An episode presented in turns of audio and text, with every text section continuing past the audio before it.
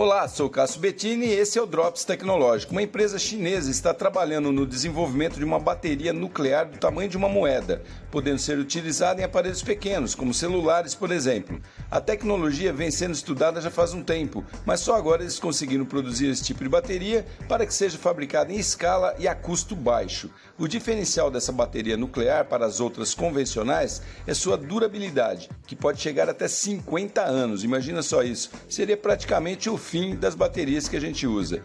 A utilização desse tipo de bateria atômica, pequena e muito potente, poderá servir para uma infinidade de dispositivos, inclusive na área médica, pois os criadores dizem que ela é totalmente segura. Olha só que legal, hein? Sou Cássio Bettini compartilhando temas sobre tecnologia, inovação e comportamento. Até o próximo.